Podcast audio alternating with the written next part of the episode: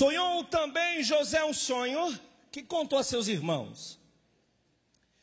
Por isso o aborreciam ainda mais. E disse-lhes: Ouve, peço-vos, este sonho que tenho sonhado. Deus te abençoe, tá bom? Eis que estamos atando molhos no meio do campo, eis que o meu molho se levantava e também ficava em pé, eis que os vossos molhos rodeavam e se inclinavam ao meu molho. Glorificado seja o nome do Senhor. Então lhe disseram os seus irmãos, se contrapondo ao sonho, se irritando com o sonho, porque tem muita gente que não tem condições de te ver prosperar. O primeiro ponto que eu quero falar da mensagem dessa noite é cuidado para quem você conta os teus sonhos. Tem gente que às vezes do teu lado pode tentar atrapalhar. Então tome cuidado falar coisas que são profundas e espirituais para pessoas rasas e carnais. O que Deus fará na tua vida, nem mesmo você tem condição de saber. Deus pode estar apontando para algo grande. Se algo grande de Deus não é a grandeza do homem. Às vezes fazer algo na casa de Deus é grande para Deus. Às vezes você vai ganhar alguém para Jesus que vai ganhar milhões de pessoas para Jesus. Eu não sei o que é grandeza. Grandeza do homem eu sei, mas eu não sei o que é a grandeza de Deus na tua vida. Eu não sei o que Deus tem preparado para minha vida e para tua vida. Por isso toma cuidado quando abrir a tua boca. Fica firme no processo, firme no propósito e não se se permita corromper, falando para pessoas que não têm a mínima estrutura para entender o que Deus vai fazer na sua vida. Os irmãos se contrapõem ao sonho, disseram: Tu, pois, deveras reinarás sobre. Graça e paz, amados. Vamos à nossa agenda semana. Deveras terás domínio sobre nós. Por isso, tanto mais o aborreciam pelos seus sonhos e suas palavras. Então tem uma coisa que a gente não sabe, nem prega. Não foram só os sonhos. Ele ficava falando a respeito do que ia acontecer. Ele tinha uma certa direção. Ah, não tinha. Para mim tinha, eu vou falar agora. É profundo o que eu vou falar, pelo menos para mim é profundo. E sonhou ainda outro sonho. No primeiro sonho, diz que todos se inclinariam ante ele. Mas o segundo sonho se aprofunda um pouco mais e diz assim: E contou a seus irmãos e disse: Eis que ainda sonhei um sonho, e eis que o sol e a lua e onze estrelas se inclinavam a mim. Não pregarei sobre as onze estrelas, mas sobre sol e lua, sol e lua aponta para governo. Deus, quando criou o sol, o criou para governar o dia. Quando criou a lua, criou para governar a noite. Então, quando Deus dá o sol e a lua para ele, está dizendo: tem um plano de governo para contigo. Diz mais, e contando a seu pai e seus irmãos, repreendeu o seu pai. O pai repreende ele e disse-lhe: Que sonho é este que sonhaste? Porventura viremos eu, tua mãe e teus irmãos a inclinarmos perante ti em terra? Primeiro o pai fica bravo. Eu vou pregar sobre o pai dele esses dias aqui na igreja. Ah, foi lido hoje aqui o que eu vou pregar terça-feira. O pai fica bravo com ele. Mas diz mais: seus irmãos, pois, o invejavam. Seu pai, porém, guardava esse negócio no seu coração. O que isso quer dizer? O seu pai esbraveja e depois pensa: Deus é capaz de fazer com ele porque Deus fez comigo. Quem sabe nós estamos vendo um milagre do Senhor aqui na minha frente. Quem sabe tudo que Deus tem prometido para minha família vai cumprir na vida desse garoto. Glorificado seja o nome do Senhor. Parece, é igual entrevista de jogador de futebol. Alguém já viu? Ele dedica ao pai e à mãe, e alguns dizem assim: meu pai era contra, minha mãe era contra, me chamavam de vagabundo. Agora ele sustenta pai, mãe, sobrinho, cunhado, primo, é quase uma empresa jogador de futebol. E aí todo mundo fala: ah, a gente sempre soube que ele seria alguma coisa, a gente sempre soube, não, ninguém sabe, até que Deus faça. Por isso não conte. Primeiro ponto que você deve, quero chamar a tua atenção: não conte seus propósitos, não descortine o seu coração. Ah, mas é meu amigo, não é porque é seu amigo que tem estrutura para ouvir. A gente acha que o simples fato de uma pessoa ser amiga, ela tem estrutura para ouvir tudo que nós temos a dizer, e não tem. Nós não precisamos de palpites. Nós precisamos de conselho e na multidão de conselheiros a segurança. E essa pessoa precisa ter estrutura para aconselhar, não um desejo de invejar. E o invejoso é o bicho mais perigoso que pode ter em nosso meio, porque o invejoso não quer o mesmo que você tem, ele quer o teu. Para ele não basta ter o que você tem, ele deseja que você não tenha coisa alguma mais. Ele quer o teu lugar, ele quer que você se abaixe. Ele não quer te copiar, ele quer ter o que você tem que você deixe de ter. O invejoso quer o teu. Cuidado com quem você fala suas coisas. Cuidado para quem você conta as bênçãos que Deus está te dando. Cuidado para quem você fala seus sonhos e visões. Cuidado para quem você fala aquilo que Deus está apontando sobre a tua vida. Cuidado. Tem muita gente que tem o hábito de falar tudo para todo mundo, todas as coisas. Eu já fui essa pessoa.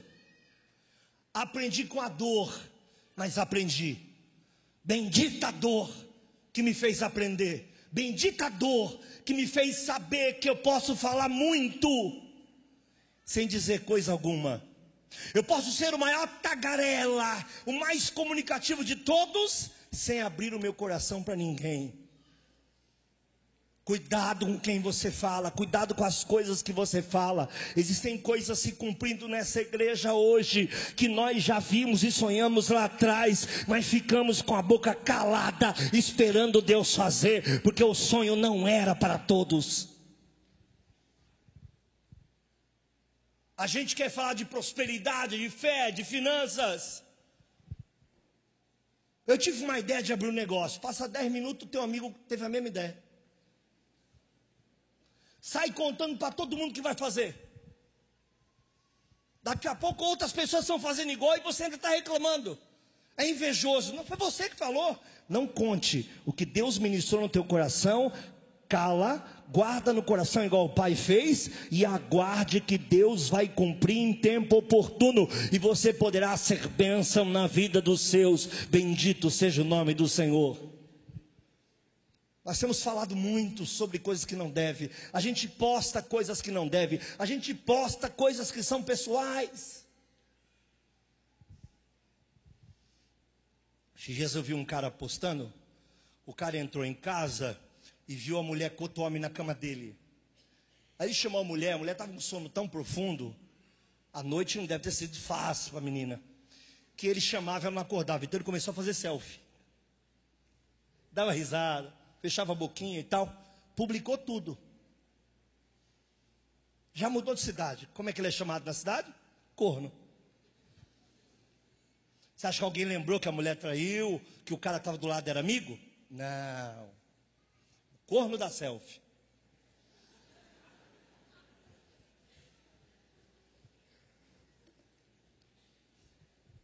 Pense sobre isso. Eu não estou me referindo a ninguém especificamente. Eu vi um. Foi algo que eu vi. Foi algo que eu vi. Deus aponta nesse texto para esse rapaz governo. Deus tem muita gente aqui que vai governar. Dentro da tua área vai governar, dentro da tua casa haverá governo, dentro dos teus negócios, dentro da tua empresa, dentro da tua profissão, mas fecha a tua boca não importa se é teu amigo ou se é tua amiga, tem coisas que você pode falar e tem coisas que você não pode falar. Então, o primeiro passo para a mudança da sua fé, das suas finanças, da sua prosperidade é: não conte aquilo que Deus, se Deus quisesse, que você contasse para todo mundo. Nesse caso, nós entendemos que havia um propósito, mas na minha vida e na tua, muitas vezes não há propósito em falar coisas que não devem ser faladas. A gente posta tudo que a gente faz na rede social. Outro dia eu vi uma entrevista do bandido que perguntaram como é que ele falou: Não, eu só olhei na rede social, sabia tudo. Todo passo que eles compram, que eles ganham, o que eles fazem, eles contam. Entraram na casa dos. Cadê o cofre? Que cofre? Vocês compraram o cofre? Sabe tudo da vida da pessoa. Postaram como embutir cofre. Meu irmão, Deus tem algo para mim e para você. Mas fecha a tua boca, apenas adore o Senhor. O processo vai ser doloroso, vai ser difícil, mas vai ser abençoador. Deus vai mover com a tua fé, vai mover com as tuas finanças, vai mover com a tua prosperidade. Bênçãos de Deus virão sobre a tua cabeça, mas fecha a tua boca.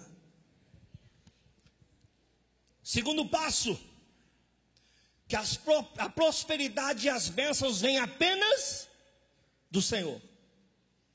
Então não é a sua capacidade, não se engrandeça, ainda que você seja capaz, é Deus. Coloca Deus na frente de todas as coisas. Não, porque eu faço, porque eu... coloque Deus na frente de todas as coisas.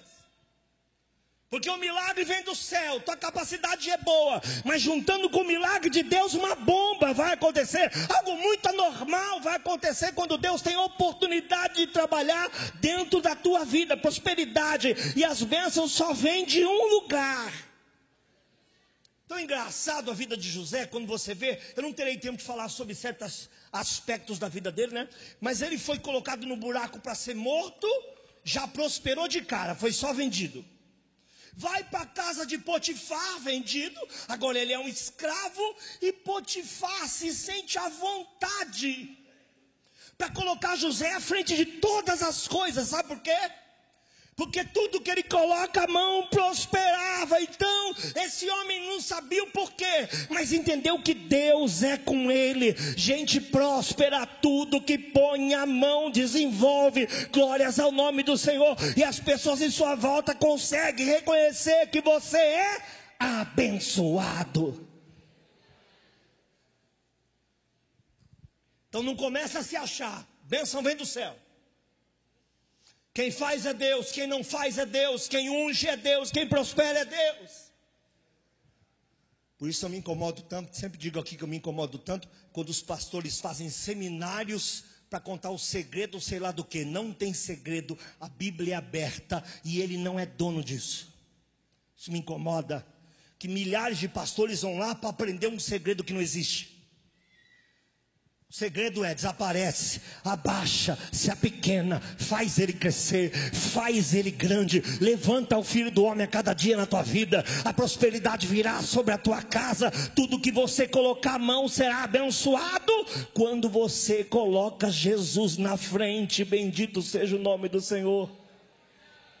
Terceiro ponto que eu quero falar essa noite, que é muito importante, e agora põe o cinto de segurança aí.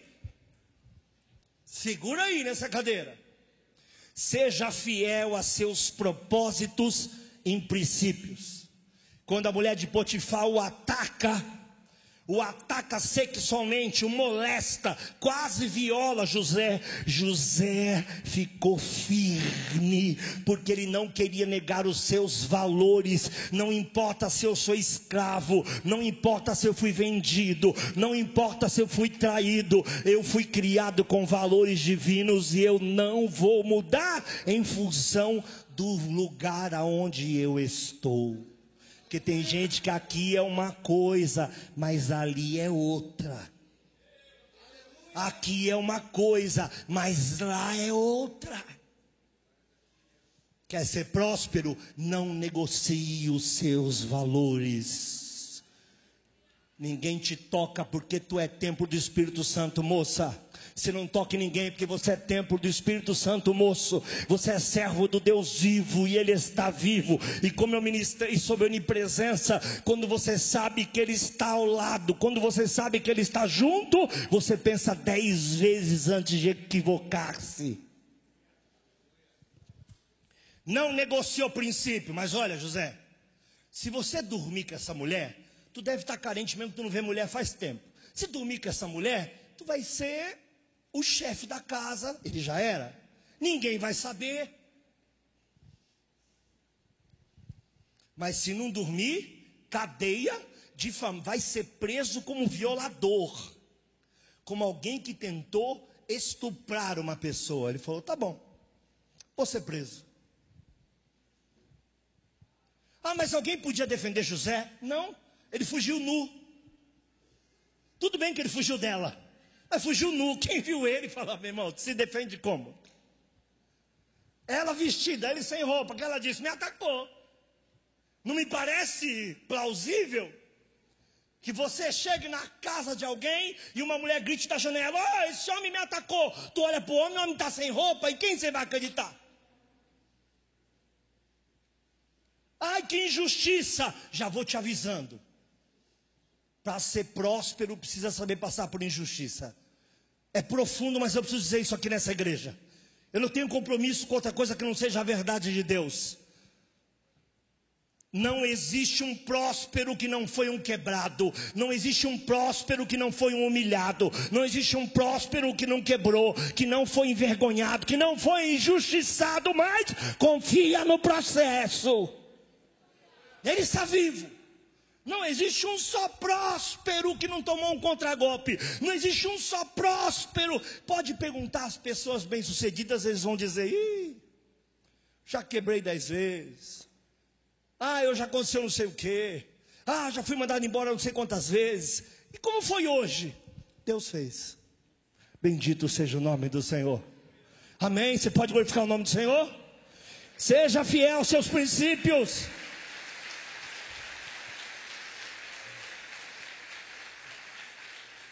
Seja fiel aos teus princípios. Quarto ponto. No meio da tribulação, tenha bons relacionamentos. Não se isole. Só isso que eu pedi para você repetir hoje. Não se isole. Repita. Todo mundo que está passando por provação fala, estou no meu cantinho.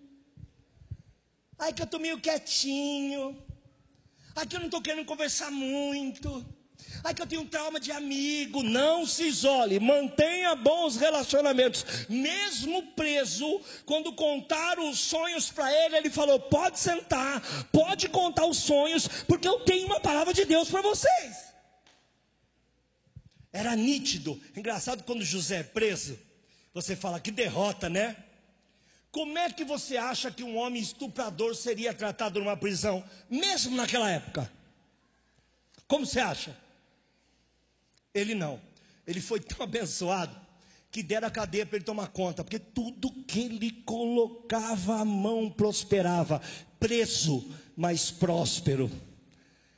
Não tinha um carro de milionário, uma casa de milionário, mas era próspero em tudo que colocava a mão. Estava na cadeia e estava prosperando dentro da cadeia. Bendito seja o nome do Senhor.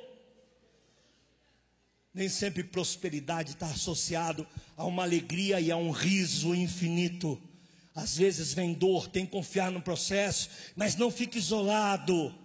Ele passa a ser encarregado da prisão, porque era nítido a prosperidade.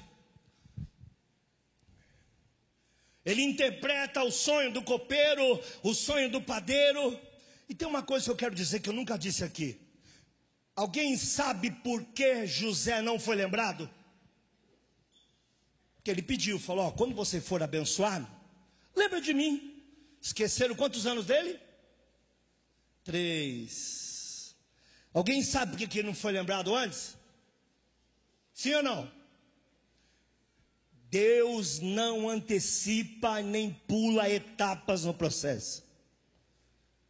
Não adianta querer correr. Enquanto não estiver pronto, não vai aonde Deus quer te colocar.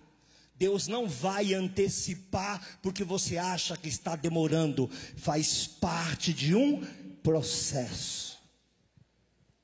É no tempo de Deus, é do jeito de Deus, é da forma de Deus, é quando vier a ordem de Deus, e aí as coisas são transformadas, basta uma palavra vinda dEle.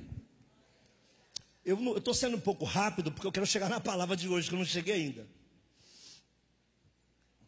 por incrível que pareça. Quinto ponto: dons e talentos vêm do Senhor para coisas específicas. Saiba usar a favor do reino. Quando você usa seus dons, seus talentos a favor do reino, floresce mais e mais e mais e mais. Quando Deus confia algo em você e você faz, Deus confia outro algo, depois outro maior, depois outro maior, porque você passa a ser uma pessoa confiável. Glorificado seja o nome do Senhor.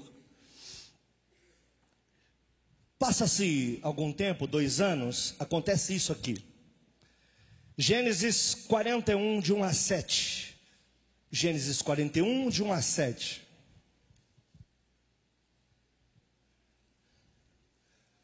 Gente, eu estou praticamente entrando na palavra agora. A palavra é bem rápida. Parece que a parte de introduzir que foi mais demorada. E aconteceu que ao fim de dois anos inteiros, Faraó sonhou e eis que estava em pé junto ao rio. E eis que subiam do rio sete vacas formosas à vista e gordas de carne, e pastavam no pasto ou no prado. E eis que subiam do rio após elas outras sete vacas, feias à vista e magras de carne paravam junto às outras vacas na praia do rio. E as vacas feias à vista e magras de carne comiam, olha que importante o sonho, comiam as formosas e gordas. Então acordou o faraó. Depois dormiu e teve um segundo sonho. É tão importante isso que eu, eu peço sabedoria a Deus Pedi o dia inteiro para poder ministrar isso para vocês. Isso tem muito a ver com prosperidade, com postura antes disso. Depois dormiu e sonhou outra vez, eis que brotavam de um mesmo pé sete espigas, cheias e boas. E eis que depois sete espigas miúdas, queimadas do vento oriental, brotavam após elas. E as espigas miúdas devoraram as sete espigas grandes e cheias. Então acordou Faraó, e eis que era um sonho. Então, nós sabemos o que é vaca gorda e o que é vaca magra. José também soube. Aqui está dizendo que a luta prevalecerá contra a prosperidade. Que o dia da vaca magra será muito maior do que o dia da vaca gorda. Que a derrota será maior do que a vitória, que o tempo ruim será muito maior do que o tempo bom. Eles duram o mesmo tempo, mas o, mas o ruim come o que é bom. Deu para entender? Chamaram José. Eu gosto muito disso que eu quero falar para vocês. Eu quero andar com vocês como se fosse uma grande novela. Gênesis 41, de 25 a 32. Eu preciso andar com vocês nesse texto. Como se vocês estivessem vendo um filme, agora eu peço a licença de vocês. Então disse José a Faraó: O sonho de Faraó é um, mas não foram dois. O sonho de Faraó é um só. E o que Deus há de fazer, notificou a Faraó. Deu dois sonhos para José. Gente, atenção. Quem estiver andando, dá uma segurada aí. Deu dois sonhos para José. Deu dois sonhos para Faraó. Deu dois sonhos iguais para José, que significava um só. Deu dois sonhos iguais a Faraó, que significava um só. Tudo tem um propósito, viu, meu irmão? Talvez você não saiba o propósito agora, mas lá na frente Deus vai te revelar. Tudo, eu já disse aqui a quarta vez que eu falo. Tudo, nada faz sentido até que começa a fazer sentido. E aí você entende o que Deus estava fazendo. As sete vacas formosas são sete anos. As sete espigas formosas também são sete anos. O sonho é um só. Pode continuar. As sete vacas magras e feias à vista, que subiam depois delas, são sete anos, como as sete espigas miúdas, queimadas ao vento oriental, também são sete anos de fome. Meu Deus, esta é a palavra que tenho dito a Faraó, o que Deus há de fazer, mostrou a Faraó. E eis que vem sete anos, guarde isso: sete anos de grande fartura em toda a terra do Egito. E depois deles levantar-se-ão sete anos de fome, e toda aquela fartura será esquecida na terra do Egito, e a fome consumirá a terra. Por que será esquecido? Porque a vaca magra comeu a gorda. O tempo de bênção será anulado, tamanho é o tempo de tribulação. Esse é o texto. não será conhecida abundância na terra por causa daquela fome que haverá depois, porquanto será gravíssima.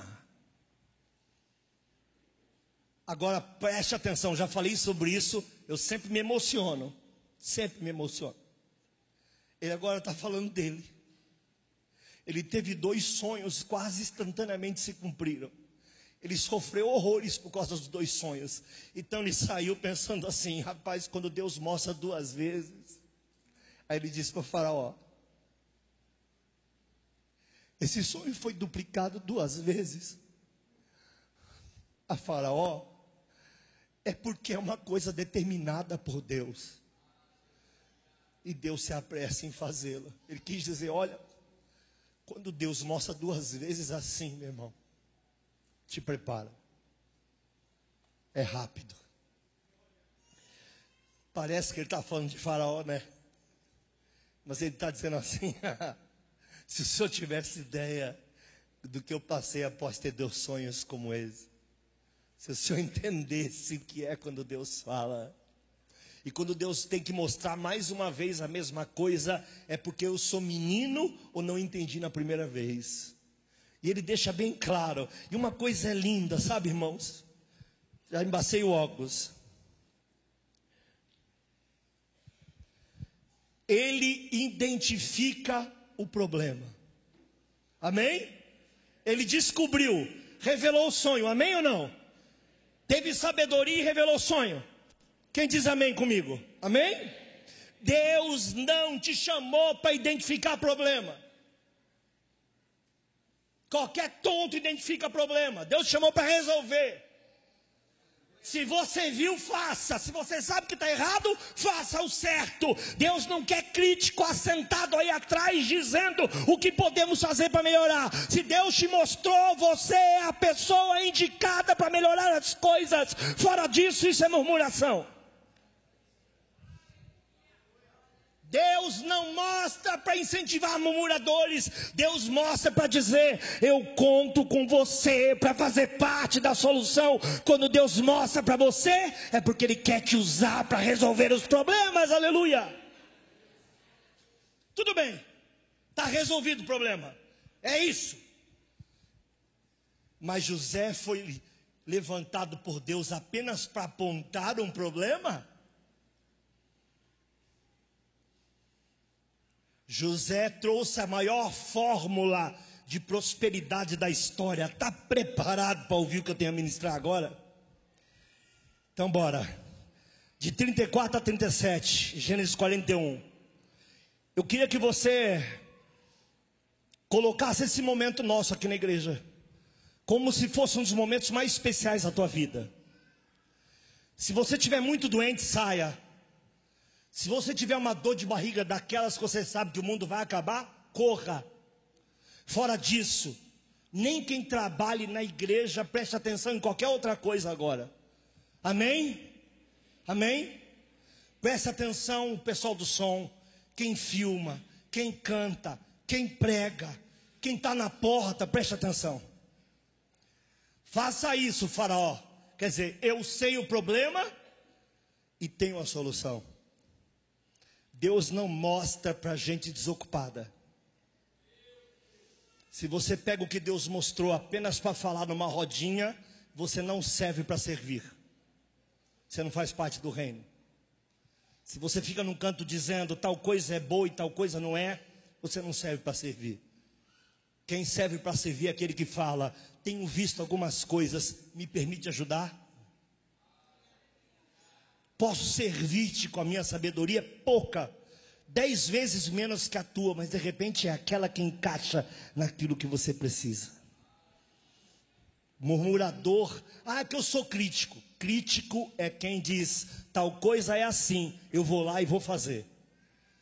Qualquer um que só fala que a coisa é assim e não faz, é murmurador. E a Bíblia diz que murmuração é pecado de feitiçaria. Logo, feiticeiro não será prosperado. Mas a bomba vem, e agora? Faça isso, Faraó. Ponha governadores sobre a terra. Tome a quinta parte da terra do Egito nos sete anos de fartura. A primeira ordem, o que você precisa fazer é no tempo da fartura. Repita, tempo? Não espera a coisa ficar ruim, faça agora. No tempo da fartura você precisa fazer alguma coisa, porque no tempo da fartura você compra iPhone, em vez de comprar o 13, compra o 15. No tempo da fartura, você se aperta para pegar um carro 30 mil maior, ou 20 mil maior. Porque no tempo da fartura, você jamais pensa que um dia a fartura pode não estar ao seu lado. Então, Faraó, a minha proposta de prosperidade começa no teu melhor tempo. Se você entender o teu melhor tempo, jamais sofrerá o tempo ruim. Você pode aplaudir o Senhor por um minuto? Se você entender o teu melhor tempo, é brabo agora. Ajuntem toda a comida desses bons anos que vem, amontoem trigo debaixo da mão de Faraó para mantimento das cidades e o guardem. Ele, quando fala mantimento da cidade, já não fala mais do Egito. Só. Ele diz o seguinte: se o senhor me ouvir, nós vamos acabar com a fome na terra. Se o senhor me ouvir, não é que o senhor vai ser próspero. O senhor vai ser abundante, vai prosperar para a direita, para a esquerda. As coisas que vão acontecer na sua vida serão extraordinárias. Bendito seja o nome. É o que? Tomando um quinto? Vou falar sobre isso. É importante demais esse culto, é importante demais essa ministração. Para mim é. Você ter uma ideia de como é importante para mim, eu já entro janeiro fazendo isso. Uma parte eu já faço. Você vai entender. Assim será o mantimento para provimento da terra, não só do Egito, para os sete anos de fome que haverá na terra do Egito, para que a terra não pereça de fome. E esta palavra foi boa aos olhos de Faraó e aos olhos de todos os seus. Olha só, três frasezinha é a palavra de hoje. Um quinto resolve o problema. Qual é a palavra mais sábia da história da Bíblia para prosperidade? Um quinto. Um quinto é 20%. Eu dou 10% do que eu ganho para Deus. E maioria de vocês sim. Quem não faz está perdendo a oportunidade. Mas além de eu poupar em Deus meus 10%, Ele está dizendo: separe 10 na poupança. Guarde 10% do que você tem. Vai comprar o 15, compra o 14. Vai comprar o de 100, compra o de 80. Vai comprar de calça de 200, compra de 160. Separa um pouquinho para você. Comece a tirar um pouco daquilo que você gasta e vai separando. Porque se vier a vaca magra, se vier o tempo ruim, você não vai sentir falta de coisa alguma. Porque Deus há de prosperar com sabedoria as tuas finanças através da tua fé. Pastor, o senhor não sabe como é que eu vivo. Eu não tenho dinheiro para nada. Será? Se a gente sentar numa mesa e ver tudo que a gente gasta, a gente não tem dinheiro para nada? Minha internet de 200 mega poderia ser 50? Minha conta de luz poderia baixar? Meus gastos pessoais poderiam abaixar? Minha roupa poderia ser mais humilde por um tempo e eu prosperar, dar a Deus o que é de Deus. São duas formas de prosperidade: a Deus o que é de Deus e guardar para ti mesmo aquilo que Deus entregou em tuas mãos. No início você vai sofrer e depois você vai prosperar tanto que você vai ter para guardar todos os meses, para quando chegar o dia mal, você tenha condição e capacidade de cuidar da sua família sem sofrer nenhuma dor, bendito seja o nome do Senhor. Ele falou: guarda 20%. Meu irmão, como é que um país guarda 20% do que tem? É fácil? Ele quis dizer para Faraó: no tempo de maior riqueza, escute, no tempo de sua maior riqueza, você não vai desfrutar da sua maior riqueza. Você vai tirar 20% dela e ó,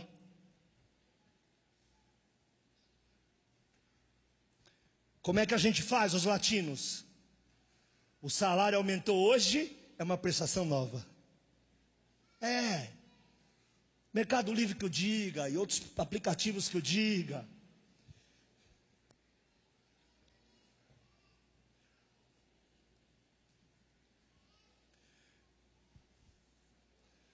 Teve muita gente aqui que fez doações para o bazar. Muito obrigado. Deus te abençoe. Amém? Mas você viu que estava sobrando, né?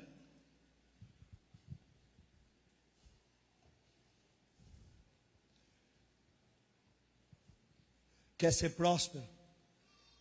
Invista no reino de Deus. Que a Bíblia manda você fazer. Ele é a sua prosperidade. Quer ser próspero? Guarda uma parte do seu recurso. Não viva como se não houvesse amanhã porque o amanhã está logo chegando, e daqui a pouco amanhã é hoje. Nós estamos virando para 2024, e daqui a pouco eu estou aqui ministrando sobre 2025, se vivo estiver, ou 2026, se vivo estiver, e você mudou? Fez algo em direção à sua prosperidade financeira, administração da sua casa, administração da tua vida espiritual, administração da tua vida financeira. Dá para Deus um tempo, porque as pessoas acham que dízimo é dinheiro. Dízimo não é só dinheiro, não. Dízimo também é 10% do seu tempo, da sua vida para Deus. Você vai fazer agora? Agora nada. Podemos sair? Não. Eu escolhi fazer nada, porque esse meu tempo de nada, eu vou dedicar ele 100% ao meu Deus. Isso é prosperidade. Você vai ver fruto da sua vida espiritual. Você vai ver, vai ter visões, vai ter revelações de Deus para a tua vida, vai ter sonhos proféticos. Isso tudo é prosperidade. Finanças e outras coisas vão acontecer.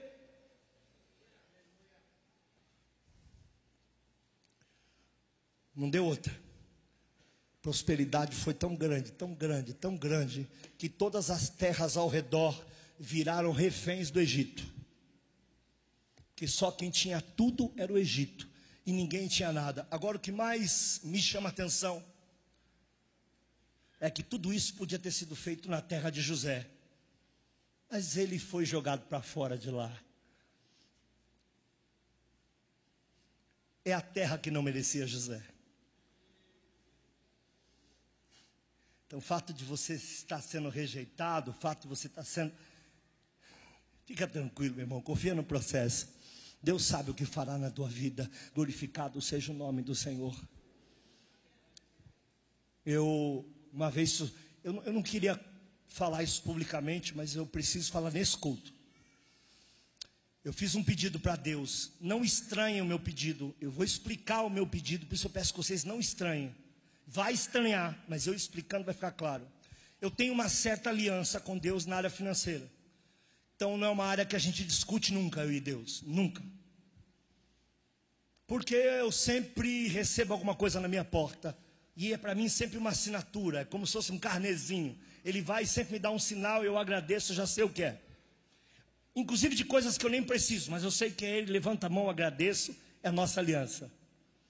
Em contrapartida, eu faço coisas para ele sem olhar a quem, olhar as circunstâncias, prego em lugares que mal tem condição de me pagar uma gasolina, faço para ele, ele sabe, nós temos nosso pacto.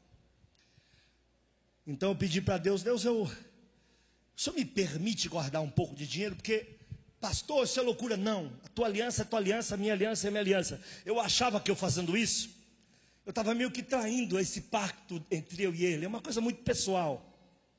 Só me permite guardar um pouco de dinheiro? Às vezes quer fazer uma viagem, quer investir no, na, na, no, no apartamento que eu nem recebi ainda, quero trocar um piso, não tenho. Sabe qual foi a resposta dele para mim? Eu sempre te dei, e você sempre jogou fora. Eu sempre entreguei na tua mão. Todas as vezes você deu para os outros aquilo que eu dei para você. Eu entrei em choque e disse para ele: Mas eu estava fazendo pelo Senhor. Ele falou: Por mim não, por suas emoções descontroladas. Faça apenas o que eu te mando fazer, não o que você quer fazer. E aí começou a mostrar para mim: Lembra que eu fiz isso, isso, isso? O que, que você fez? Falei: Eu dei. Teve uma época na minha vida que a Néa pedia para que quando a igreja fosse me pagar o salário meu, desse para ela. Porque eu chegava em casa duro. E tinha meia dúzia de irmão que me explorava aqui, porque já sabia que eu era um Zé. Eu chegava em casa e falava nela, eu tem dinheiro não. Mas tu não recebeu? Eu falei, sei lá, vê na minha carteira o que tem. Emocionalismo exacerbado. Eu em pé consigo levantar muito mais pessoas que estão deitadas do que me deitando com eles. Eu em pé posso pegar na mão e fazer assim. Mas eu deitado sou só mais um corpo. Como o cego ajudará outro cego? Deu para entender? Então aprenda que a prosperidade vai começar na sua administração, no uso da sua fé. Dê a Deus o que é de Deus e guarde para sua família o que é da sua família. Mas meu sonho é ter esse carro. É comprar esse. Com a diferença, você guarda lá na frente, você terá o que você quiser. Aprenda a prosperar no Senhor. Deus vai multiplicar a tua semente, Deus vai multiplicar a tua sabedoria, Deus vai fazer coisas com você que você não sonha. Mas tem gente que vive hoje como se não tivesse amanhã.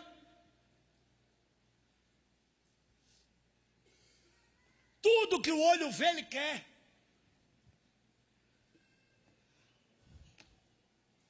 Uma irmã disse para mim: meu sonho é ir para Maldivas. É lindo ou não é aquele lugar? Mas é só aquilo que tu viu mesmo, tá? Tem mais nada. É a cabana no meio da água. Primeiro dia é um sonho. Cadê eu não mereço? O segundo dia é maravilhoso. O terceiro você começa a dizer, hum, né? No quarto você fala,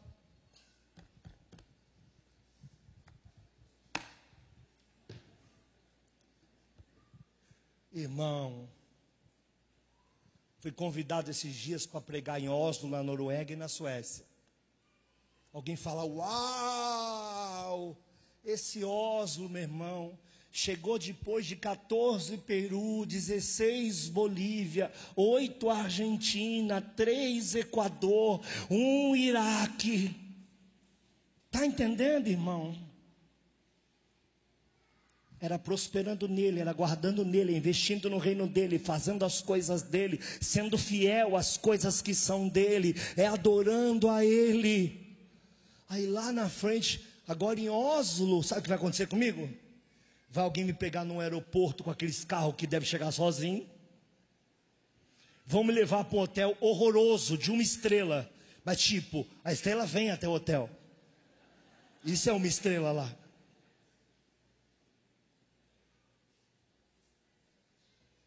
Você vai entrar naquela igreja tão confortável que você tem medo de pisar, lotada com dez irmãos.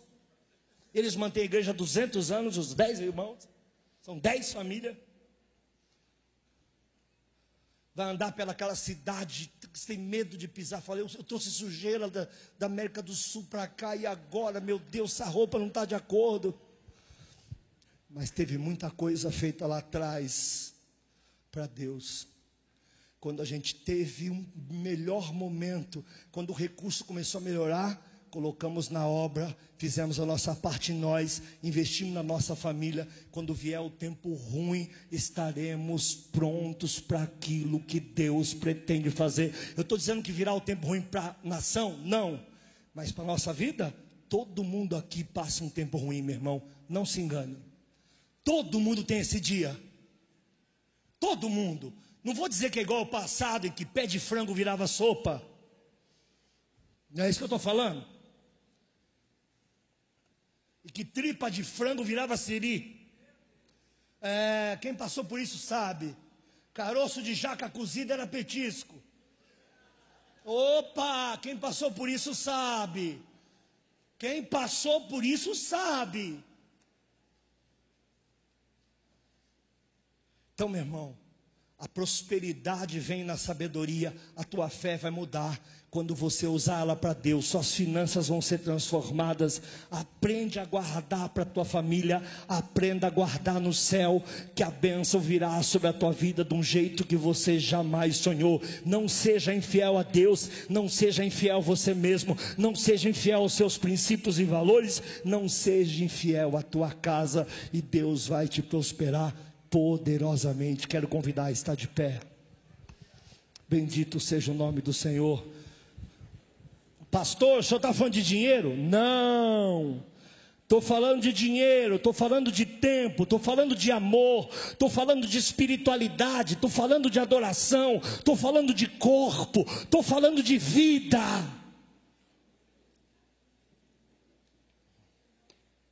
Agora, está quebrado, está deprimido, está mancando, o coração está grande, a pressão está alta, tem açúcar no sangue, meu irmão. Que Deus não assopra aí. Você está seguro por uma linha de costura. Dê uma parte da sua vida para Deus, invista no reino de Deus, cuide do seu corpo, cuide, ame a sua esposa, ame o seu marido, ame a sua casa, valorize as coisas que estão na sua mão, dê um quinto do seu tempo, gaste tempo com os seus filhos, gaste tempo com a sua esposa, gaste tempo com o seu marido. Gaste tempo com o seu Deus. Estou lá jejuando para vir pregar, esperando sentir a presença de Deus lá. Senti nada. Passa minha esposa com uma pipoca pro lado de cá. Ai, tô, tô sentindo tanta presença de Deus. Ué. Investimento, irmão, na casa. A presença de Deus chega. Tempo para Deus. A presença de Deus chega. As coisas acontecem, a vida muda. Nossos dias foram maravilhosos. O nosso culto a gente nem veio para receber, a gente veio para adorar, porque Deus já fez essa semana uma série de coisas na nossa casa. Deus vai te prosperar, amém? Invista nisso, meu irmão. Não deixa a tua vida passar pela tua frente como se nada fosse. Largue tuas compulsões por compra. Guarde para o dia mal. Tenha o que ter. Invista espiritualmente. Invista sentimentalmente. Invista financeiramente.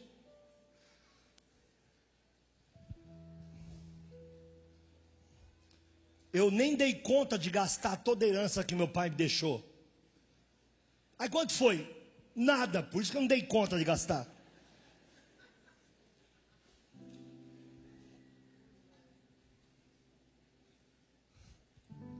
Não, meu irmão. É contigo e Deus agora. Esquece o que passou. Esquece, ai, porque eu não tinha o que você não tinha. Muita gente aqui não teve também. E está aqui abençoado, glorificado seja o nome do Senhor. Tem gente que não tinha um chinelo para colocar. E hoje não sabe o que faz. Tem que comprar uma sapateira maior que a outra. Viu, irmã? Guarda um. Umzinho. Fala para o teu marido: esse sapato novo eu não compraria. Nós vamos pegar esse dinheiro, nós vamos investir, nós vamos guardar.